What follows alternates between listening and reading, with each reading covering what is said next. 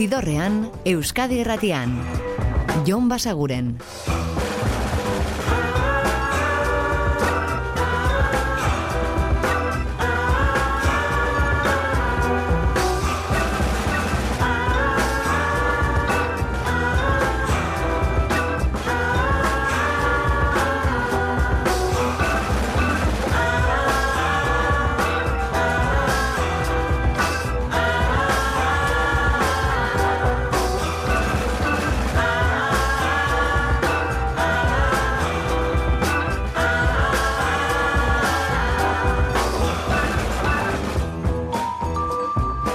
Gabon eta ongi etorri zigorrean zabete.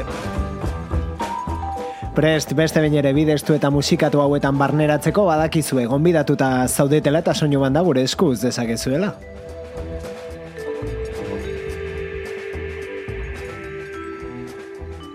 Eta astebururo egin ohi dugun bezala, honako honetan ere ibili gara nobedade asko aditzen, badakizu ostiraletan plazaratzen direla kantu berri ugari, eta horietako batzuk aukeratu ditugu, eta zuei jarriko izkizuegu datozen egunotan. Azteko Boy Genius.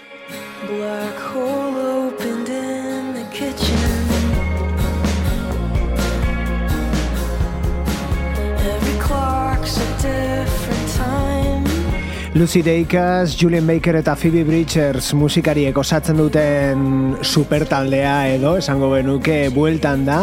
Disko luzea ekarriko zigutela uste genuen, baina ez lau kantuko epe batekin bueltatu dira, 2000 eta amazortziko epeari jarraipena ematera. Eta hau da bertan aurkituko duzuena bestietako bat, Not Strong Enough.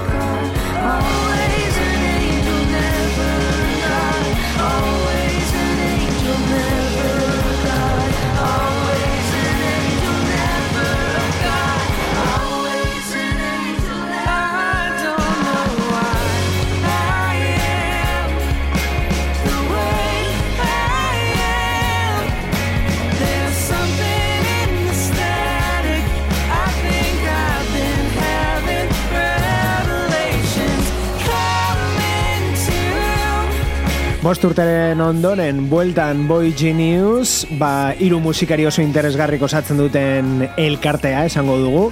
Eta pixka bat hotz utzi gaitu diskoak laukantu baino ez dituelako, baina laukantu eder, hau horietako bat, not strong enough.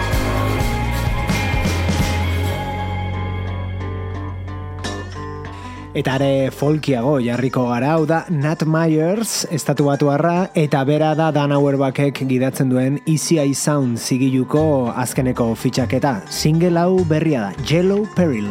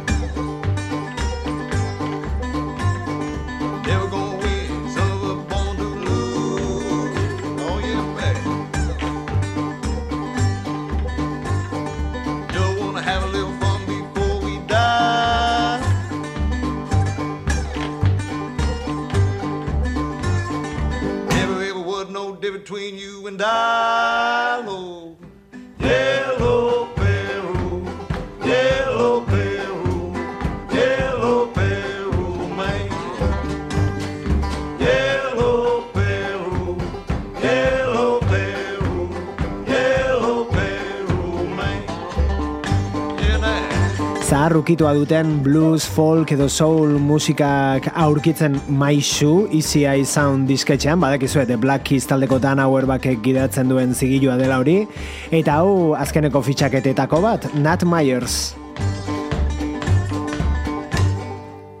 Eta gitarra elektrikoetara itzuliz, aste honetako aurkikuntzetako bat.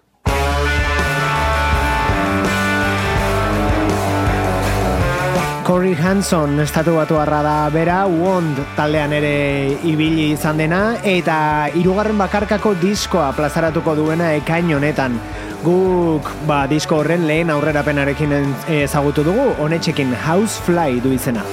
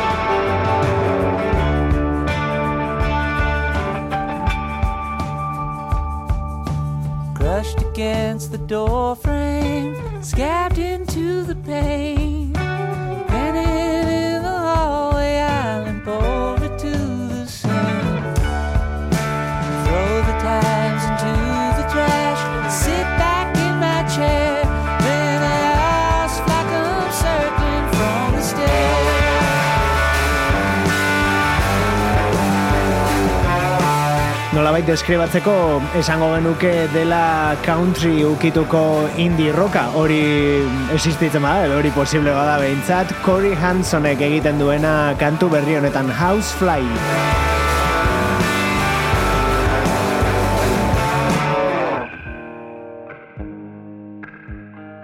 Eta beste aurkikuntza batekin jarraituko dugu, Sub Pop zigiluak sinatu duen artista berri bat da, amazortzi urte baino ez dauzka, eta New Yorken ari da jorratzen bere ibilbide musikala, naiz eta bera Texaskoa izan. Hannah Jadagu.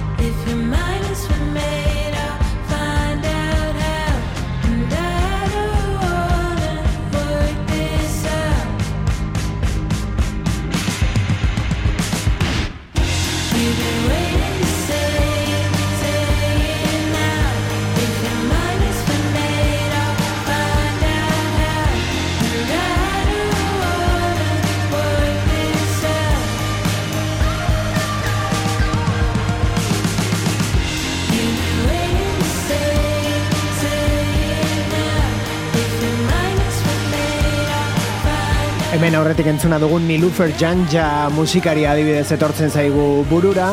Eta kontua da batere komplexurik gabeko musika jorratzen duela Nilufer Janjak. Eta baita berak ere Hana Jadagu da. Disko berria argitaratzea du eta bertan aurkituko duguna ba dirudienez indie rockaren, lo-fiaren edo dream poparen arteko musika beti poparekin eta gitarrekin nahaztuta.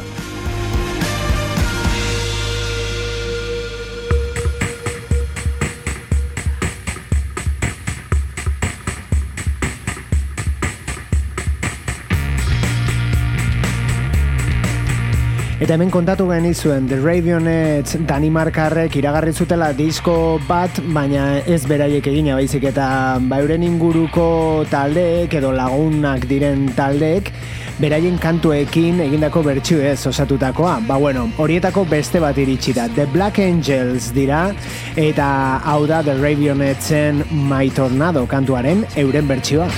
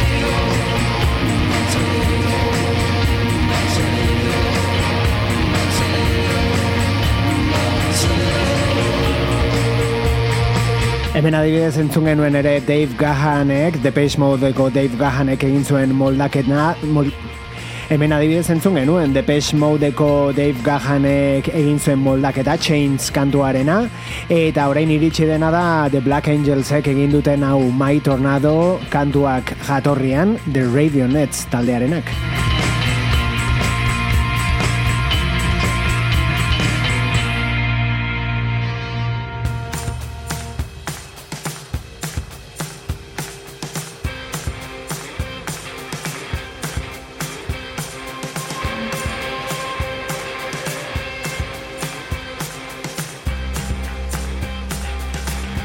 Eta beste moldaketa batekin iritsiko gara gaurko ibilbidearen erdigunera. Hau da Nick Drakeen cello song eta horrelaxe egin du Fontaines DC talde Irlandarrak.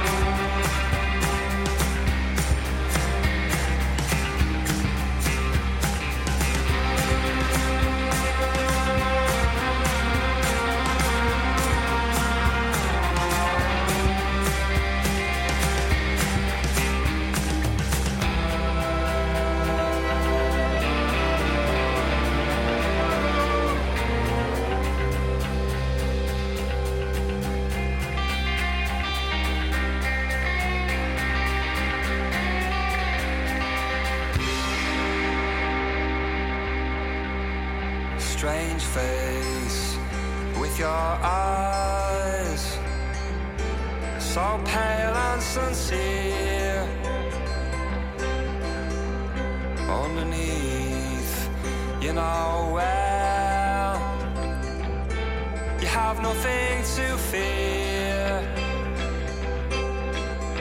for the dreams that came to you when so young. They told of a life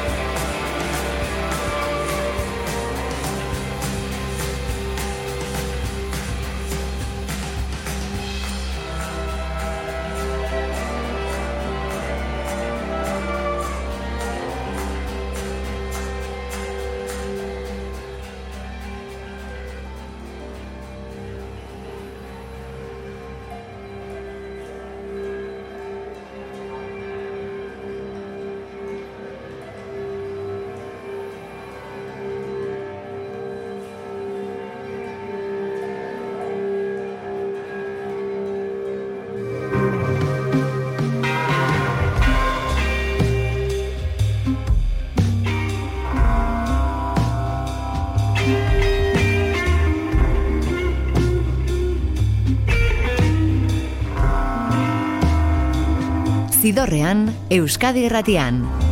Jon Basaguren.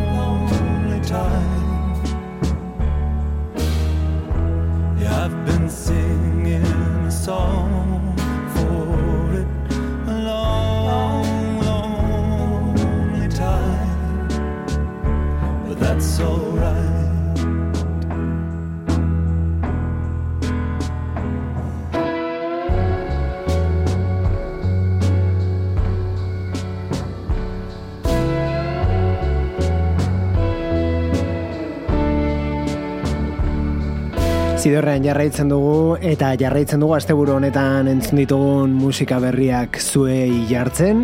Hauek The Bales dira, aurkeztu genizkizuen hemen, e, Zelanda berritar, erdi Zelanda berritar, erdi ingelesa den musikari batek sorturiko proiektua, nahiko disko dituzte dagoeneko kalean, baina guk berri honekin ezagutu dugu, edo berri honen aurrerapenekin lehenago ere aurreko asteetan jarri izan dizkizuegu single horiek, eta kontua da diskoa kalean dela album berria osorik entzun gai duzuela da The Bales eta bertatik hau I've Been Waiting. but that's alright. Yeah, that's alright. Yeah, that's alright.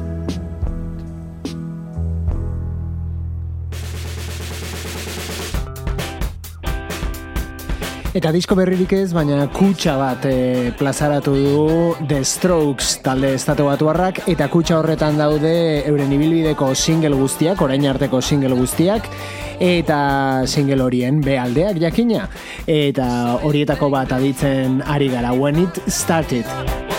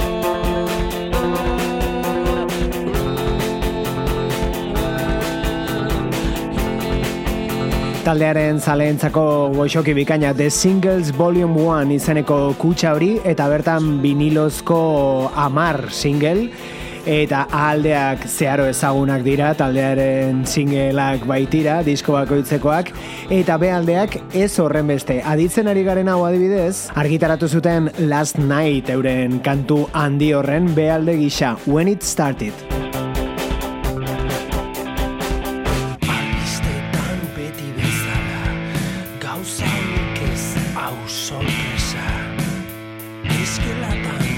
Eta agendari begira orain, bihar kontzertua gazteizko parral tabernan beraiek dira horma.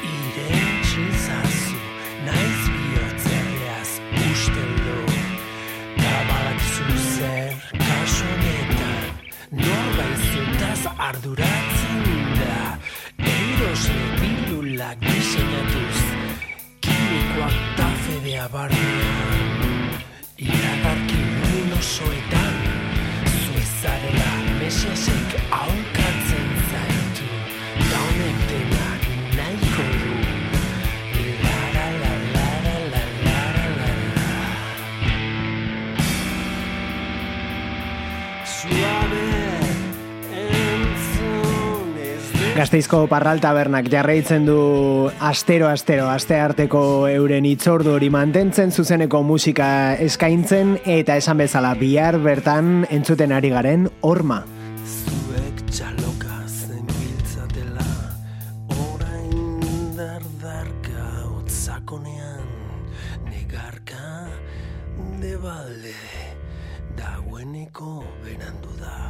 Eta urteak daramatzan beste arabako kontzertugune bat. Laudioko Orbeko etxea zari gara oraingoan eta bertan ere kontzertua bihar entzuten ari garen Burning Heads frantziarrak eta beraiekin batera Bill Mia Bomb eta Erruki Jauna taldeak.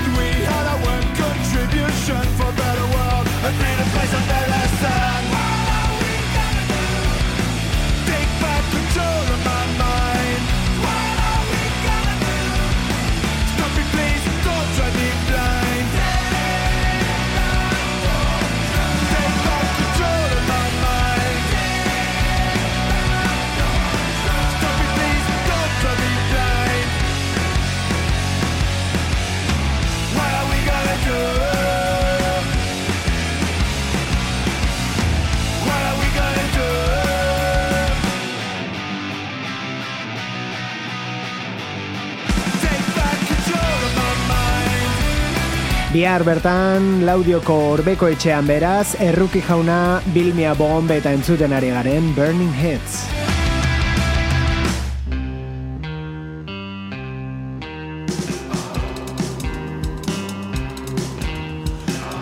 Eta hau da Daddy Long Legs taldearen disko berria izango denaren hirugarren aurrerapena Silver Satin.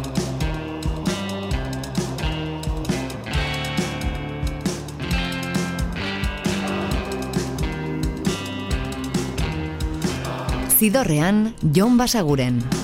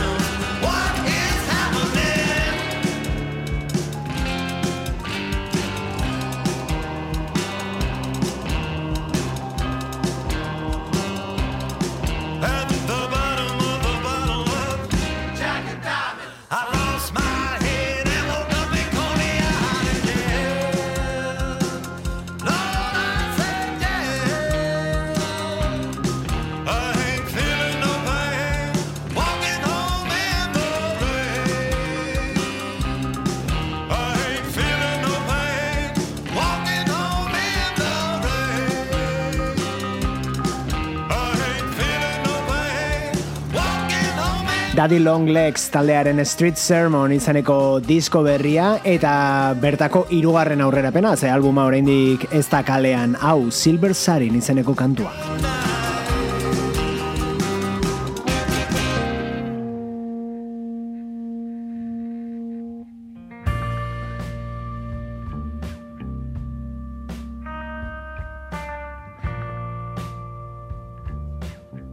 eta disko berriz dagoeneko kalean duzue Shame talde ingelesaren album berria zari gara. Food for Worms izeneko lana eta bertatik gaurkoan hartu duguna Adderall.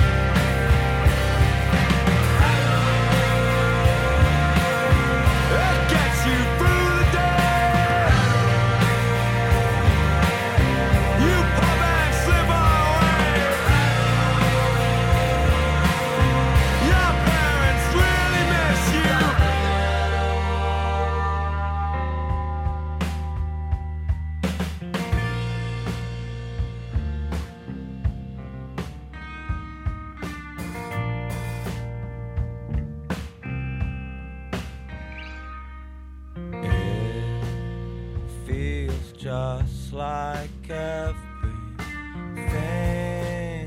you said that it would be. It's just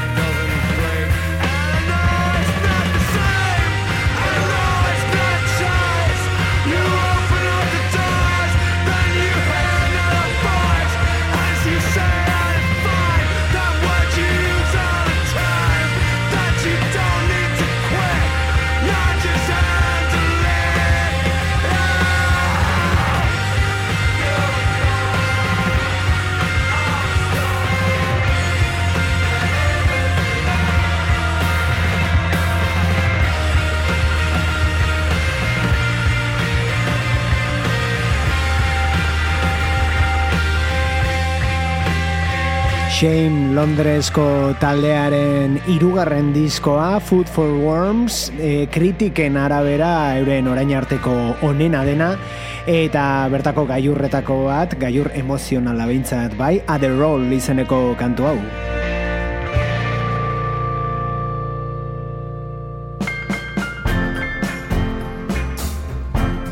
Eta Nick Waterhouse orain hau da bere kantu berrietako bat Play to Win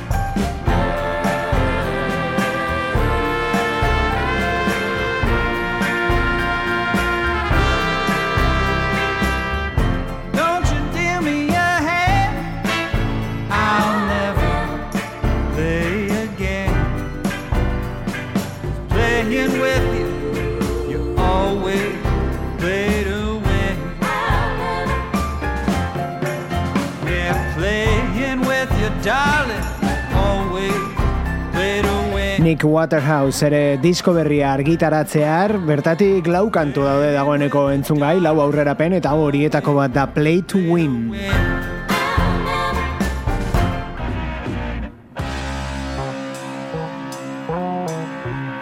Eta proposatzen dizuegu orain irurogeita marreko amarkadara bidaiatzea, guk behintzat ezagutzen ezkenuen talde bat aditzeko. Mila deratzerun da irurogeita mazortzean argitaratu zuen disko txiki hau edo single hau, hobesan da, bikantu baitauzka Iron Force taldeak. Eta esango genuke nahazten dutela rocka, soula eta funka oso era berezian. Hau da euren disko horretako kantuetako bat Sweet Poison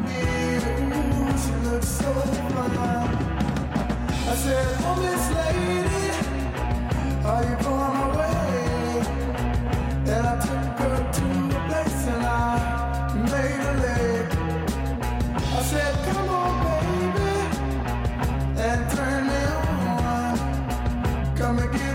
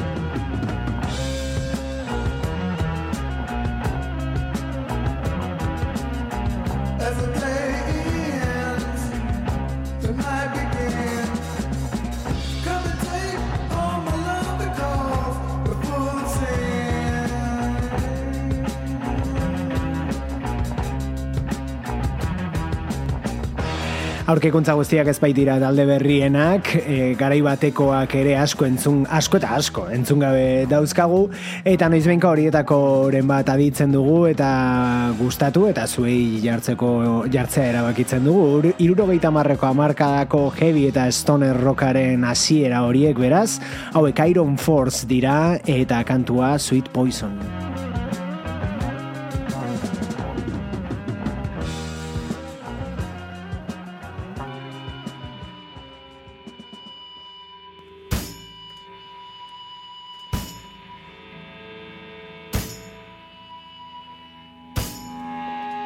eta berriz ere barneratuko gara The Strokes New Yorkeko taldearen kutxa horretan, singelez, vinilozko singelez beteriko kutxa horretan, eta joko dugu beste B alde bat abitzera, hau da New York City Cops.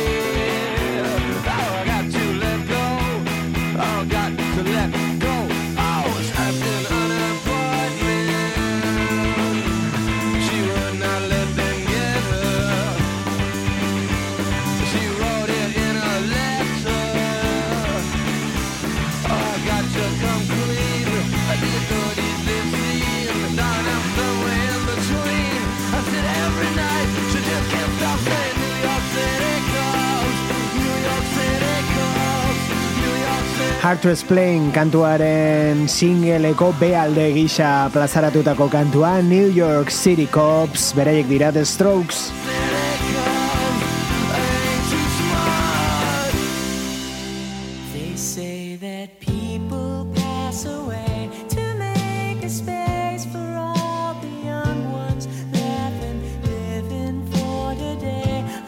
Eta leun leun utziko zaituztegu gaurkoan The Lemon Twigs taldearen kantu berri honekin Any Time of Day.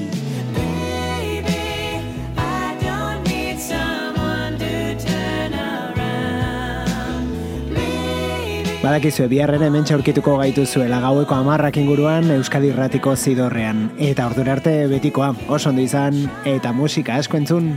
Agur! Zidorrean, Euskadi Irratian. Jon Basaguren.